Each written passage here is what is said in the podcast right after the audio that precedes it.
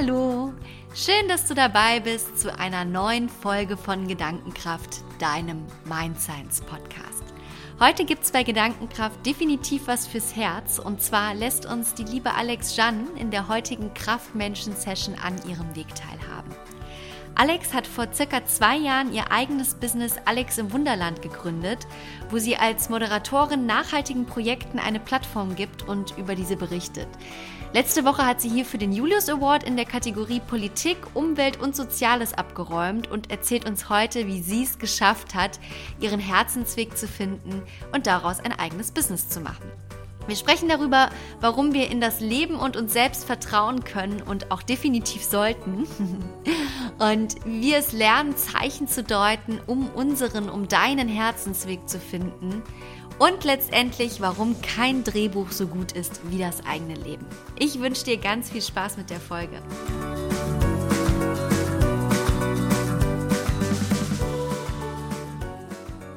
Ja, und lieber Alex, herzlich willkommen hier im Podcast Gedankenkraft und herzlichen Glückwunsch auch nochmal zu dem Award-Gewinn letzte Woche. Erzähl doch mal, wie fühlt man sich so als frisch gebackener Award-Gewinner? Unfassbar gut. Also ich bin wirklich unfassbar dankbar und glücklich darüber. Und ja, als ich dann vor drei Tagen das wirklich gewonnen habe, also ich kann das noch gar nicht realisieren. Und ähm, auch die ganzen anderen Entwicklungen, also die sich jetzt in den letzten zwei Jahren durch dieses Projekt ergeben haben und insbesondere die letzten zwei Monate oder drei Monate, äh, es ist unfassbar toll. Und ich, ich sitze wirklich manchmal abends dann auf meinem Balkon und, und denk mir so, boah, du bist so dankbar du bist so unfassbar dankbar und es ist so unglaublich schön, wie dein Leben verläuft und dass du deine Träume lebst, dass ich wirklich sagen kann, hey, ich bin happy, ich, ich lebe meine Träume. Das ist schon, ja, mehr ja. als toll. Und ich glaube, diese Dankbarkeit, die kommt bei dir ja wirklich auch aus tiefstem Herzen, weil es ja. war ja nicht immer so in deinem Leben, dass es dir so gut ging wie heute. Und genau. das ist ja auch der Grund, warum ich einfach unbedingt finde, dass diese Geschichte in die Welt getragen werden muss, weil du für mich wirklich ein, ein unglaublicher Kraftmensch bist, der auch eine wirklich großartige Geschichte hinter sich hat und der sowas von gewachsen ist mit jedem Schritt, den er gegangen ist. Von daher, lass uns doch einfach mal ein bisschen daran teilhaben. Wie hat das bei dir alles angefangen? Ja, ich glaube, gerade diesen Blick auf das Schöne und diese tiefe Dankbarkeit, die konnte ich wirklich nur entwickeln, weil ich eben auch das ganz große Gegenteil hatte, eben ganz, ganz viel Leid und ganz große Herausforderungen und Schwierigkeiten in meinem Leben. Und ähm, es fing bei mir an im Kindesalter. Also da waren schon die ersten größeren Probleme. Ich habe nämlich gemerkt, dass ich irgendwie anders bin. Was bei mir ganz intensiv ist, ist, dass ich ähm, Gefühle unglaublich stark wahrnehme. Gerade wenn ich einen Raum betrete und da sind viele Menschen, ich spüre die Stimmung, die Energie, sauge das quasi auf. Und problematisch wird es natürlich, wenn Leute traurig sind oder wenn Angst ist, dann ist das so, als wäre das in mir das Gefühl. Und ich konnte dann auch früher nicht unterscheiden, ist das jetzt mein Gefühl? Was, was ist das? Ich wollte es einfach nur nicht fühlen, weil ich gemerkt habe, das war so viel Traurigkeit, so viel Leid und auch, ähm, also in meiner Kindheit, da sind, meine Mom hatte, hatte viele Probleme und da war viel Trauer und viel Angst. Und ähm, ich wollt, wusste einfach nur, ich muss irgendwas machen, um das nicht zu spüren. Und dann fing ich an, ähm, ja, eine unglaubliche Verantwortung zu entwickeln und auch diese Harmonie wiederherzustellen. Und habe dann immer versucht, ja, dass es anderen Menschen gut geht. Also ich wollte nicht, dass meine Mom traurig ist, ich wollte nicht, dass meine Geschwister traurig sind, ich wollte nicht, dass es Streit gibt zu Hause, weil ich so, selber konnte mich davon nicht abschirmen und ich konnte das nicht ertragen, dass andere Menschen leiden. Und ähm, genau, und mittlerweile habe ich herausgefunden, also das habe ich dann erst sehr, sehr viel später herausgefunden, dass ich hochsensibel bin. Und dass das ist ähm, eine Facette davon, nämlich dass man sehr viel mehr wahrnimmt. Und Hochsensibilität Das ist, ähm, ja, das ist keine Krankheit oder sowas, sondern das gibt es bei 10% aller Lebewesen, auch bei Tieren. Das ähm, bedeutet einfach, dass das Nervensystem dieser Menschen, die hochsensibel sind, das ist ähm, mehr auf Feinheiten ausgelegt und es wird einfach mehr wahrgenommen. Das kann auf allen Ebenen sein, also bei Gefühlen, bei Farben, bei Geschmä Geschmäckern. Bei Gerüchen auch. Bei ne? Gerüchen, genau. Es ist wirklich breit gefächert, bei Tönen, die Menschen hören mehr. Und bei mir ist das eben ganz, ganz stark auf emotionaler Ebene. Und das kann aber auch, das würde ich gerne auch an der Stelle nochmal betonen, das kann auch eine unglaubliche Gabe sein und was unglaublich genau. Schönes sein, ne? weil damit verspürst du ja auch so viel mehr als ganz, ganz viele andere Menschen auf dieser Welt. Richtig. Und das ist es halt eben. Es ist ähm, sowohl ein, das ist eine unglaubliche Bereicherung, aber es kann natürlich auch schwierig sein und viele Probleme bzw. Herausforderungen mit sich bringen. Wichtig ist, dass man lernt, richtig damit umzugehen, weil das ist eine unglaubliche Qualität, kann das Leben immens bereichern, aber man muss eben wissen, wie. Und gerade zum Beispiel die Leute, die sind dann sehr, also die es haben, können zum Beispiel sehr empfindlich reagieren mit großen Menschenmengen, äh, dass es dann schnell zu voll ist, dass es zu laut ist, dass sie das ähm, zu hell haben, dass manche Räume, die das Licht nicht ertragen können. Und ähm, da muss einfach darauf Rücksicht genommen werden. Und mein, mein Problem in der Hinsicht war, dass ich das natürlich nicht wusste. Ich war vier Jahre alt äh, oder teilweise noch jünger und ich wusste nur, okay, irgendwas, was ist nicht, du bist irgendwie anders. Und ich habe aber auch immer dieses Gefühl bekommen von, von außen, dass mit mir was nicht stimmt. Also, dass ich ja diejenige bin, die nicht okay ist und dass ich mich anpassen muss. Und so kam es dann tatsächlich bei mir, dass ich äh, angefangen habe, meine echten Gefühle, wie es mir wirklich geht, komplett zu unterdrücken. Ähm, und ja, mein Leben darauf auszurichten, dass es meiner Familie gut geht, weil wenn es meiner Familie gut geht, dann geht es mir ja auch gut. Okay, also wirklich auch es anderen Menschen recht zu machen. Genau, genau weil ich eben, also bei mir ist es wirklich ganz stark, dass diese, diese, dass ich so eine Harmonie brauche und dass ich so ein, ähm, ja, dass es ein angenehmes Gefühl, angenehme Stimmung ist, da wo ich gerade zu Hause bin. Und wenn es in meinem Zuhause, wenn es irgendwie Probleme gab, habe ich irgendwas getan, damit es die nicht mehr gab.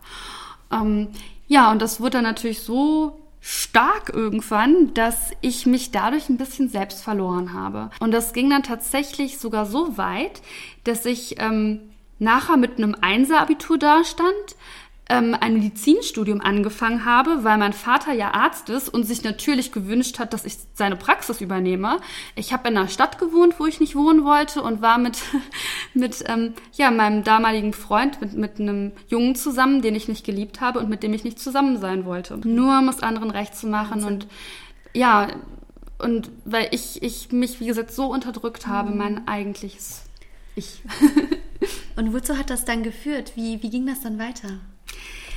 Ja, also das, ähm, es war dann so, dass ich, als ich in diesem Studium war, dann fing es an, dass mein Körper rebelliert hat. Weil Körper und Seele gehören einfach zusammen. Und ich habe so lange ja auf meine, meine Seele, auf meine Wünsche, auf mich, habe ich nicht drauf geachtet, dass dann mein Körper sich gemeldet hat. Und ich, ich habe eigentlich nach zwei Monaten des Studiums oder nach einem Monat gemerkt, ich will das gar nicht. Ich hatte so, so eine leichte Ahnung, so ich das, das will ich irgendwie nicht, fühlt sich doof an. Ich wurde natürlich von allen Seiten trotzdem beredet, das ist normal, das ist halt so, das muss so sein. Und natürlich dachte ich wieder, okay, mit mir stimmt was nicht, ich muss da durch. Aber wie hat sich das genau bewerkbar gemacht? Also was hat dein Körper dir für Signale gesendet?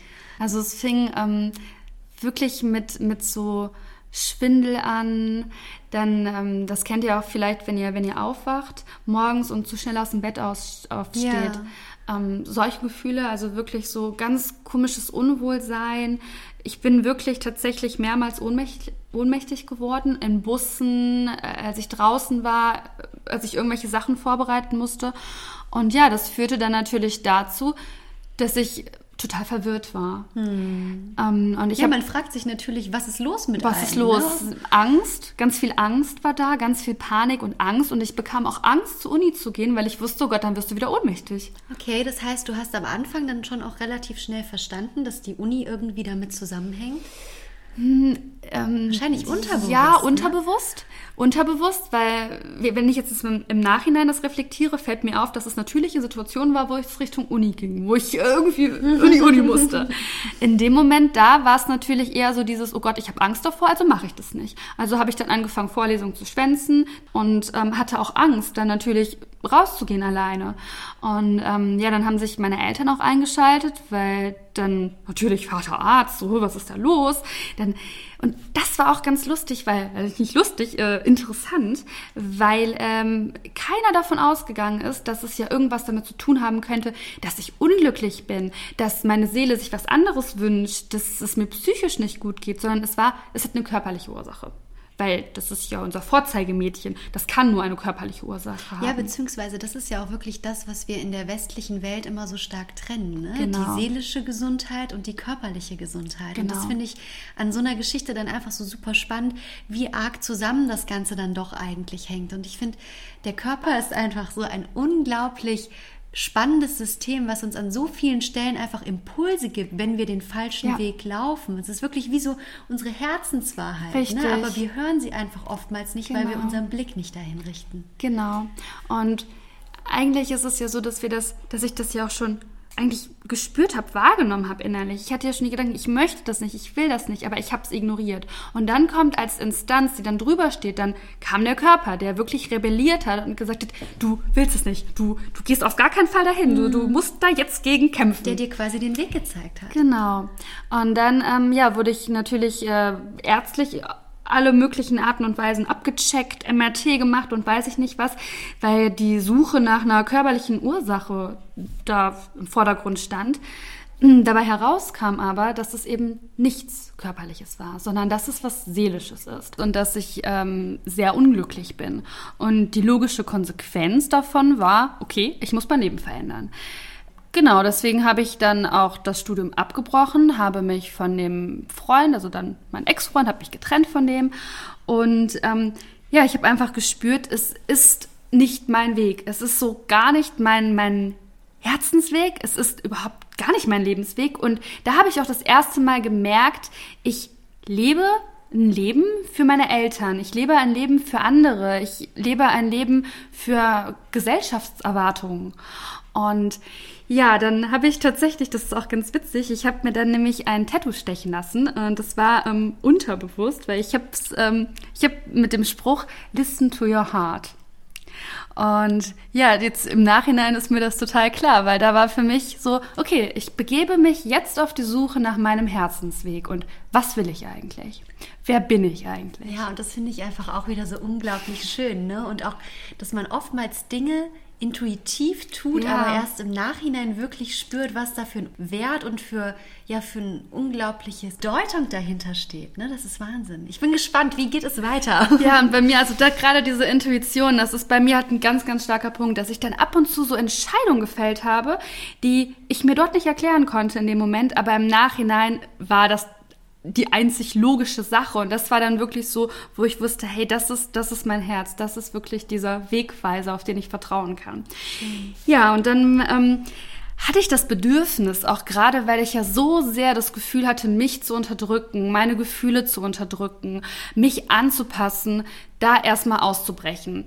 Und äh, das, dann bin ich auf einen ganz anderen Weg gegangen, also wirklich Jetzt im Nachhinein sehe ich es auch, es ist der, das ganz krasse Gegenteil. Ich bin wirklich in die künstlerische Schiene gegangen und habe gesagt, ich werde Schauspieler. Ich ähm, gehe in eine Schauspielschule, ich lerne zu verstehen, wie meine Gefühle funktionieren, ich lasse die alle raus, ich bin sehr expressiv, ich drücke mich massiv aus und als Schauspieler tut man das, da macht man das wirklich auf die extremste Art und Weise. Und ähm, ja, ich ähm, werde werd Schauspieler.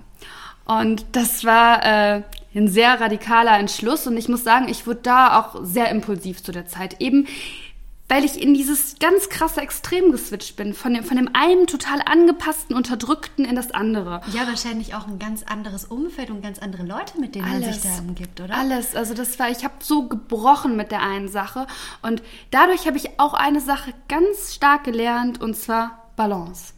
Balance ist im Leben so unglaublich wichtig und wenn man das kennen vielleicht viele auch von Diäten, jetzt so ein ganz plakatives Beispiel. Wenn man ganz stark auf das eine Extrem geht, dann kommt zwangsläufig nachher das andere Extrem. Und dann habe ich angefangen, wirklich sehr impulsiv zu leben, sehr expressiv, alle Gefühle rauszulassen und so, als, als gäbe es kein Morgen.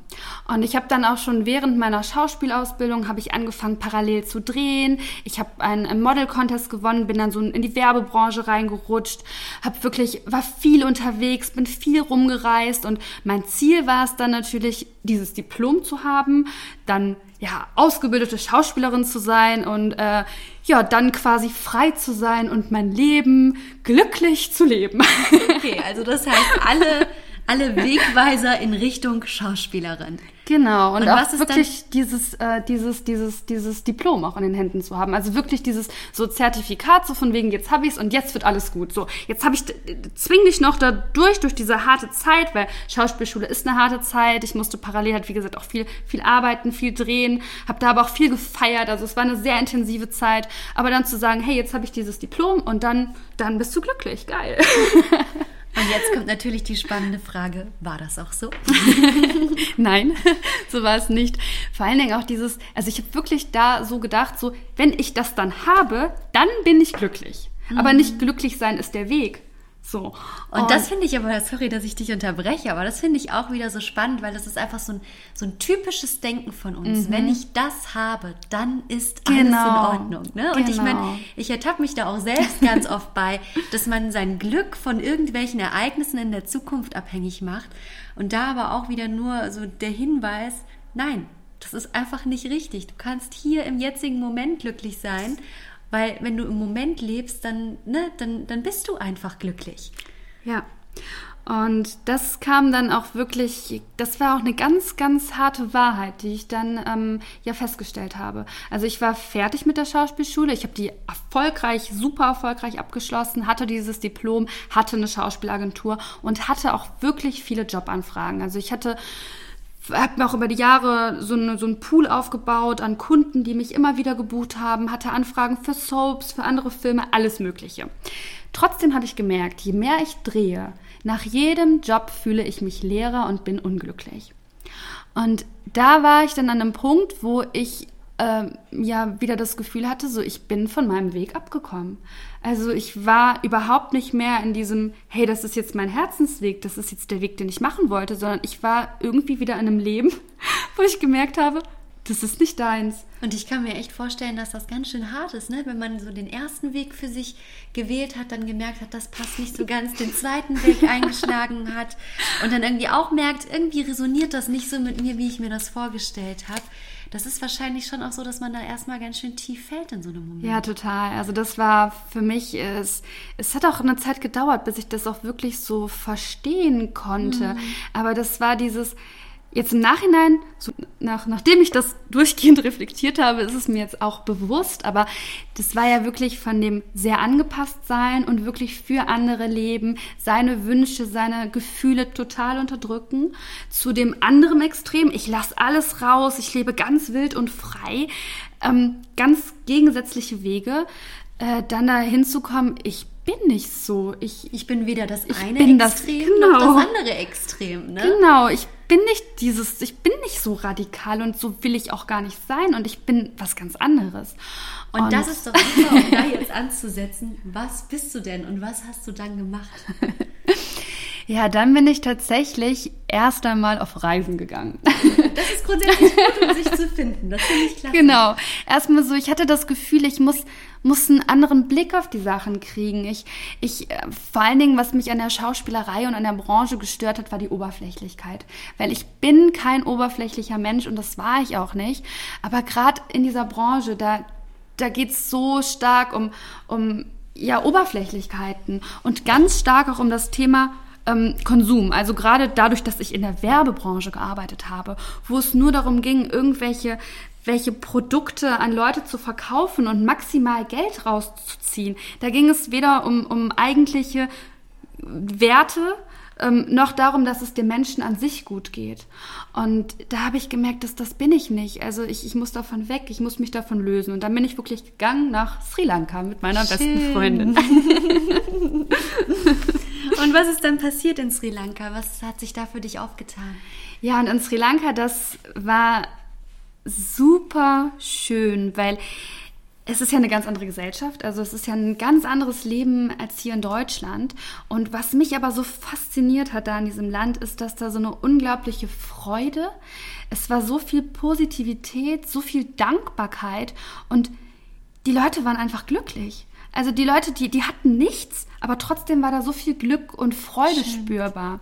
Und ähm, ja, da gab es so eine Geschichte, die, die hat mich unglaublich zum Nachdenken angeregt und extrem berührt.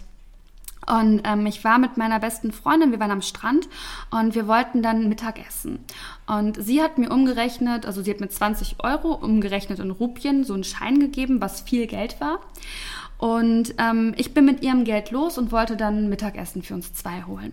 Und ich war dann auf dem Weg zum Restaurant und kam an einem Straßenverkäufer vorbei, der äh, Kokosnüsse verkauft hat auf der Straße. Und der hatte keine Schuhe, er hatte wirklich nur so ein paar Fetzen, so ein paar Lumpen an, keine richtigen Klamotten und nichts bis auf diese paar Kokosnüsse. Ich bin spontan zu ihm hin und ähm, ja, habe zwei Kokosnüsse bestellt. Er hat mir sie fertig gemacht, hat mir sie hingehalten und ich gebe ihm den großen Schein meiner Freundin. Den er ganz bestimmt wechseln kann. Ganz bestimmt. Und er guckt mich an, hebt nur die, die, die Schultern und so, oh, ich kann nicht wechseln. So. Und dann dachte ich mir, ah ja, stimmt so. Und das war echt viel Geld umgerechnet. Und dann meinte ich zu ihm, ja, ich ähm, komme gleich wieder, ich gehe das Geld mal wechseln. Und dann hat er so eine unglaublich schöne Geste gemacht. Der hat mich dann bei der Hand genommen, hat den Kopf geschüttelt und hat mir diese Kokosnüsse gegeben und meinte Present oder Gift, Geschenk. Und er hat sie mir geschenkt und das war so unglaublich berührend für mich, weil das muss man sich mal vorstellen. Da steht eine reiche Touristin, wedelt mit einem Geldschein rum. Ja, Wahnsinn. Und da ist ein Mann, der nichts hat, der auf der Straße lebt und trotzdem er gibt. Und es hat mich so tief berührt, weil ich dachte mir, wie was ist, was ist das für eine Geste und was ist das für eine Großzügigkeit? Er hat nichts und gibt und ist trotzdem glücklich dabei. Und das Schöne war, es war auch dieses so, es war aus vollem Herzen und voller Freude heraus. Schön.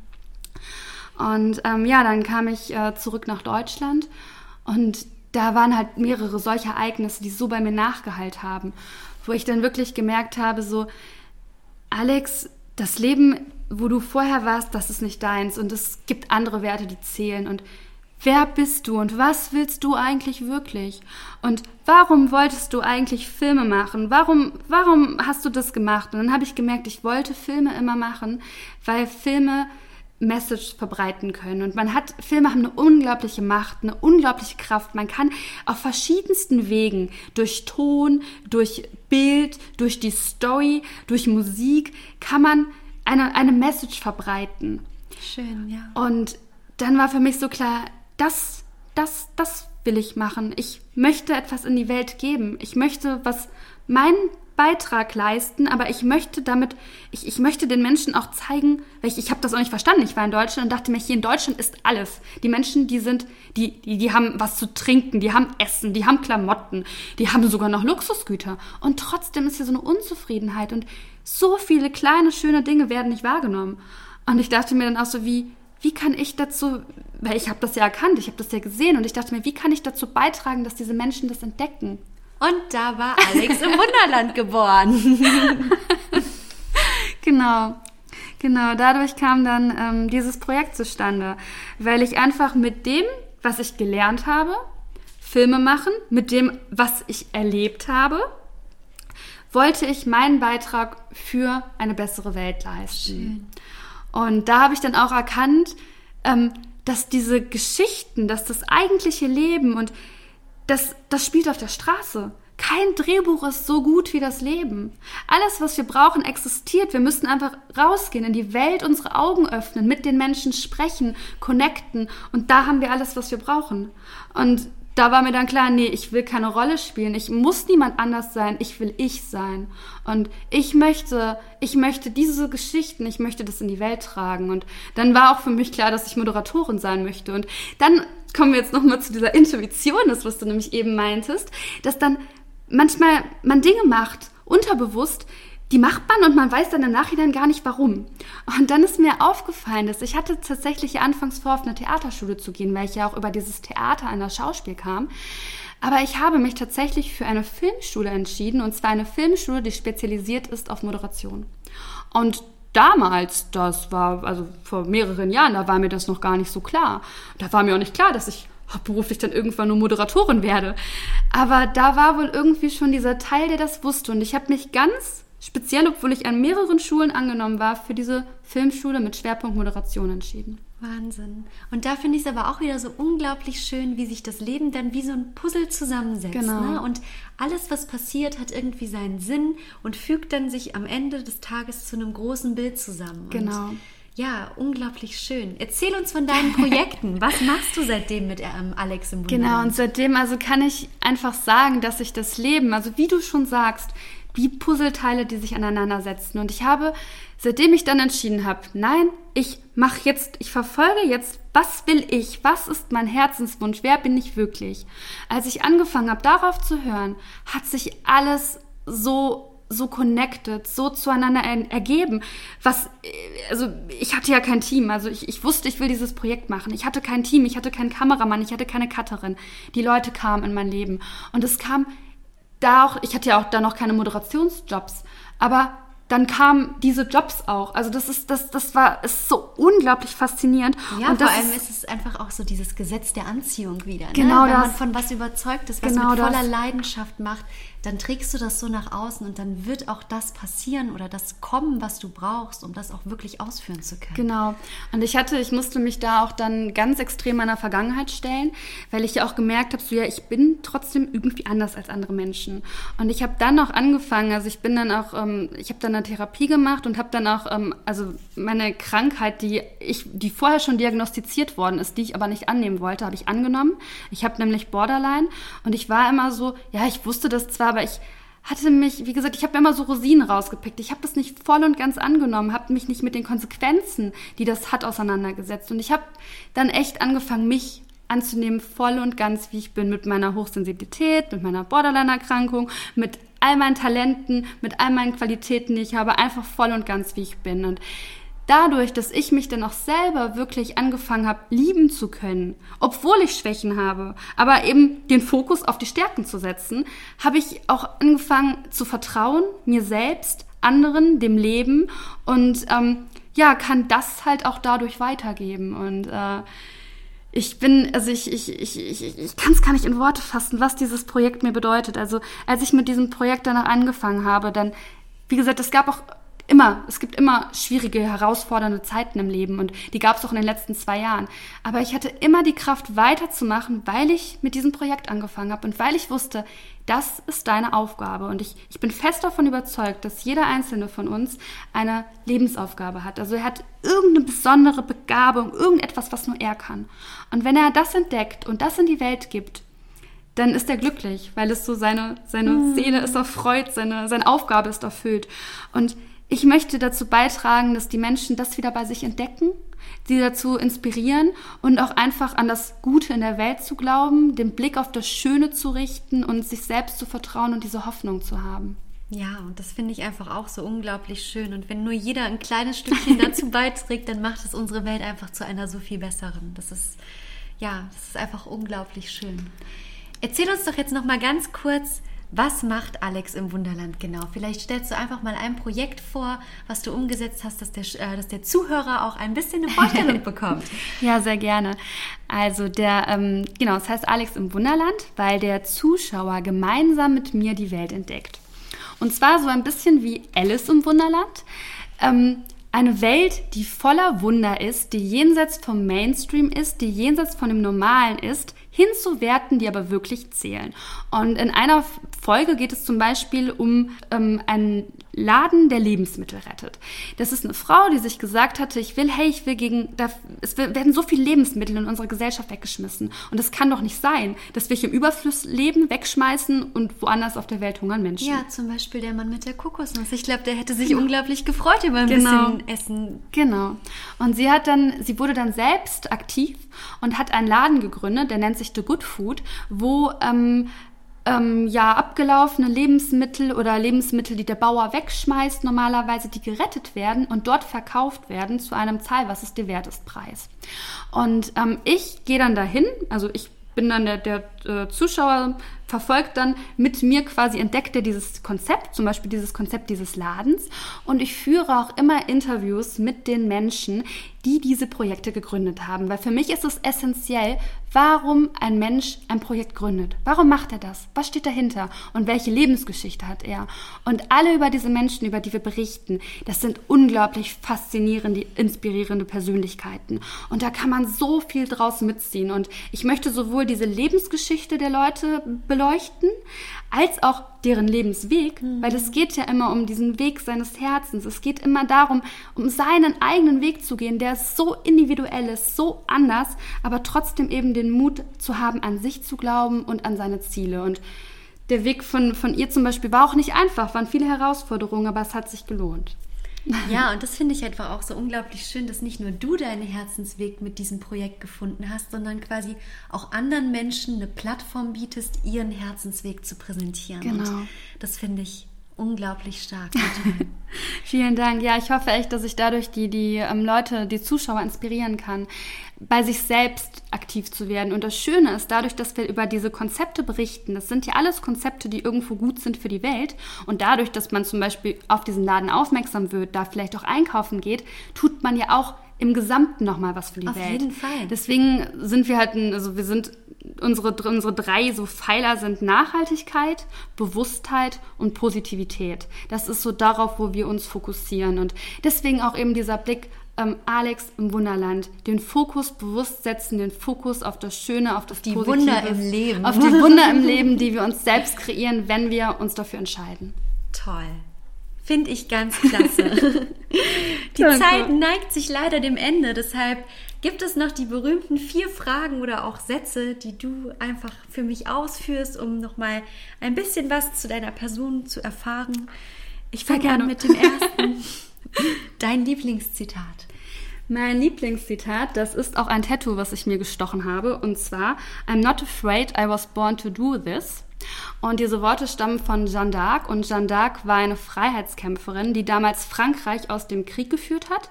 Und das waren ihre letzten Worte. Sie wurde nämlich dann als Hexe auf dem Scheiterhaufen verbrannt. Und warum mich das so inspiriert ist, weil sie trotz, trotz aller Leute, die auf sie eingeredet haben, obwohl sie gezwungen worden ist, gefoltert worden ist, ähm, ihre Lebensaufgabe zu widerrufen sie hat es nicht gemacht, sie hat es nicht widerrufen und ist für ihren Lebenstraum gestorben. Und ich, das inspiriert mich so unglaublich, weil das meinte ich auch eben, als ich dieses, als ich so ganz schwierige Momente hatte und ich wusste, ich habe aber eine Lebensaufgabe und ich will für dieses Projekt, für Alex im Wunderland, für das, was ich in die Welt bringen möchte, das ist mir so wichtig und ich möchte dafür kämpfen und diese Willensstärke von ihr, die inspiriert mich unglaublich. Ein Buch, was dein Leben verändert hat. Oh, das sind tatsächlich zwei Bücher. Das ist einmal ähm, Der Alchemist von Paulo Coelho. Und dieses Buch habe ich auch gelesen tatsächlich, als ich ähm, dann ähm, mit der Schauspielschule fertig war und auch ein bisschen in dieser etwas verzweifelten Situation war, wie geht mein Leben jetzt weiter? Und es geht in diesem Buch um den Lebensweg und unglaublich inspirierend und schön und ja, vielleicht hat mich das dann auch inspiriert, reisen zu gehen. So, das ist, vielleicht. Ähm, genau, und ich liebe dieses Buch und äh, ich verschenke das super gerne zu Geburtstagen. Also wenn ich weiß, derjenige hat es noch nicht gelesen, dann kriegt er von mir dieses Buch. und das andere Buch, was mich unglaublich inspiriert, ist ähm, das interaktives Skills-Training für Borderliner. Das ist nämlich von einer Frau geschrieben, äh, Marsha Linehan ähm, heißt die, also die hat diese Art von Therapie entwickelt, DBT-Therapie heißt das. Und sie ist auch so eine unglaublich starke Person, weil sie selber hatte auch Borderline, hat sich als Teenager versucht umzubringen, hat dann aber aus ihrem Leid eine Stärke gemacht und hat gesagt, so, ja, man muss damit doch auch leben können. Und was hat das denn für Qualitäten, dass ich diese Erkrankung habe oder dass ich diese besonderen Fähigkeiten habe? Und die hat dann, ja, diese Therapieform entwickelt, die auch für mich, also dieses Buch ist für mich wie eine Bibel, weil äh, dadurch habe ich wirklich mich selber verstanden, habe mich ähm, gelernt anzunehmen, so wie ich bin und dieses, diese, diese ganze Emotionalität, die ich habe und auch dieses, diese Fähigkeit, so viel wahrzunehmen, dass ich das kontrollieren kann mittlerweile, lerne es richtig zu nutzen und zum Positiven auszulegen. Und dieses Buch, das ist zwar speziell jetzt für Borderline-Patienten geschrieben, aber ich kann es wirklich jedem nur ans Herz legen, weil da auch einfach so Themen wie Glaubenssätze behandelt werden, ähm, gesunde Beziehungsstrukturen, ungesunde Beziehungsstrukturen und auch einfach Gefühle. Weil super viele Leute wissen heutzutage gar nicht mehr, ja, überhaupt ihre Gefühle zu zeigen in unserer Gesellschaft. Und da ist so, wird wirklich grundlegend erklärt, ein guter, gesunder Umgang zu seinen Gefühlen. Ja, und du hast vollkommen recht. Dieses Thema ist einfach unglaublich wichtig. Von daher danke dir für diesen tollen Tipp. Eine Website, eine App, welche du verwendest für dein persönliches Wachstum? Hm, ich glaube keine, ehrlich gesagt, weil ich bin so ich bin derjenige, ich bin so ein Mensch, ich, ich lerne aus eigenen Erfahrungen, ich gehe raus und ich ähm, erlebe das. Ich glaube, das zeigt so meine Geschichte ganz gut. Ich habe, ich, ich bin nicht so derjenige, der viel studiert. Ich, klar, ich lese mal inspirierende Bücher oder sowas, aber ich bin schon so, ich gehe raus und muss selbst das Leben entdecken. Und ich habe eine App, die finde ich ganz schön, die heißt ähm, Heute ist dein bester Tag. Und die hat, ähm, es ist jeden Tag ein positiver, motivierender Spruch und ich finde es einfach äh, ganz gut, so um seinen Blick für das Positive, wenn man morgens aufwacht, direkt zu schärfen. Auf jeden Fall. Wer ist dein Kraftmensch und warum? Mhm. Kraftmenschen. Also ähm, ich muss sagen, ich habe keinen einzelnen. Ich habe nämlich mehrere. Und da gibt es auch so eine ähm, Übung eben aus diesem Buch, ähm, Skills-Training für Borderline-Patienten, die heißt Held des Alltags.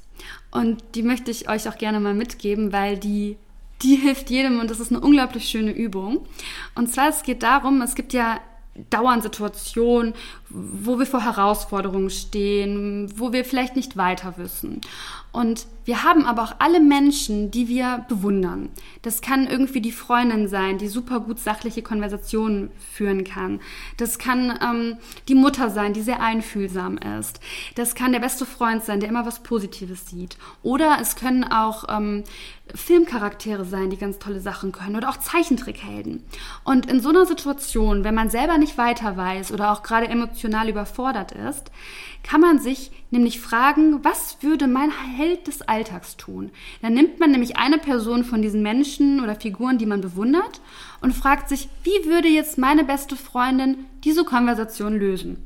Wie würde mein bester Freund, wenn er jetzt ein paar dumme Dinge, die ihm passiert sind, wie würde er, was würde er sagen? Wie würde mm. er damit umgehen? Ja, und das ist einfach, das ist mega schön, dass du das gerade ansprichst, weil dieses Tool ist einfach unglaublich stark. Ich habe das auch in der in der Podcast-Folge zum Thema Entscheidungen treffen drin, weil ne, auch Entscheidungen sind ja Themen, die für uns oftmals nicht so einfach sind und ich habe das als inneren Vorstand, also die Kraftmenschen beschrieben, die wir quasi in unserem Leben haben und die uns ja letztendlich durch Imitation ermöglichen, unseren Seinszustand etwas zu verändern, indem wir uns einfach so ein bisschen ja an, an diese Menschen halten und das Verhalten dieser Menschen adaptieren. Genau, das ist es. Ne, nur genau dadurch das, ja. lernen wir natürlich auch, wie man mit etwas umgeht. Das ist unser natürlichster Zustand. Das tun wir als kleines Kind, indem wir lernen und adaptieren, wie unsere Eltern sich verhalten. Von daher ich finde das auch total klasse und kann das nur weiterempfehlen, nicht nur auf Entscheidungen bezogen, sondern wie du auch so schön sagst, auf Situationen des Alltags. Genau. Genau dieses Tool anzuwenden. Und deswegen habe ich da einfach viele Kraftmenschen. Also ich habe wirklich für, für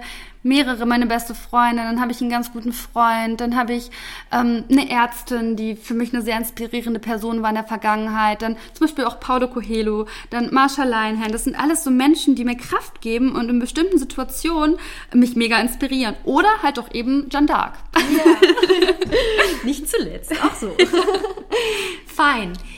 Ähm, auf meiner Webseite gibt es die Rubrik Kraftmenschen und in dieser Rubrik findet ihr nochmal alle meine Interviewpartner mit ihren Kontaktdaten und auch nochmal mit den Informationen aus dem heutigen Interview. Von daher, wenn ihr mehr zu Alex erfahren wollt, dann schaut doch einfach auf meiner Internetseite vorbei www.gedankenkraft-selinaschneider.de.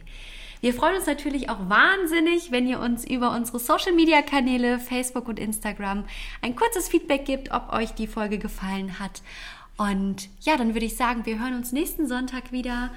Lieber Alex, es war super schön, dass du da warst. Vielen, vielen Dank, dass ich da sein durfte. Also es hat mich wirklich total gefreut, auch dass du mich überhaupt gefragt hast, weil es ist so schön, wenn man hört von anderen, man ist deren Kraftmensch oder man ist ein Kraftmensch. Das ist ein super schönes Kompliment. Also vielen Dank dafür und ja, ich danke auch einfach allen Zuhörern fürs Zuhören und ähm, ja, ich hoffe, ihr nehmt, was möchte ich euch mitgeben? Ich möchte euch ähm, einmal die Authentizität mitgeben. Nehmt euch so an, wie ihr seid. Ihr seid genau so perfekt und einzigartig und jeder von euch, ich bin so felsenfest davon überzeugt, hat eine besondere Gabe, ein besonderes Talent und versucht es zu entdecken, kämpft dafür, glaubt an euch, glaubt an die Liebe und glaubt an die Hoffnung. Schön. Also in diesem Sinne, bis nächsten Sonntag. Tschüss.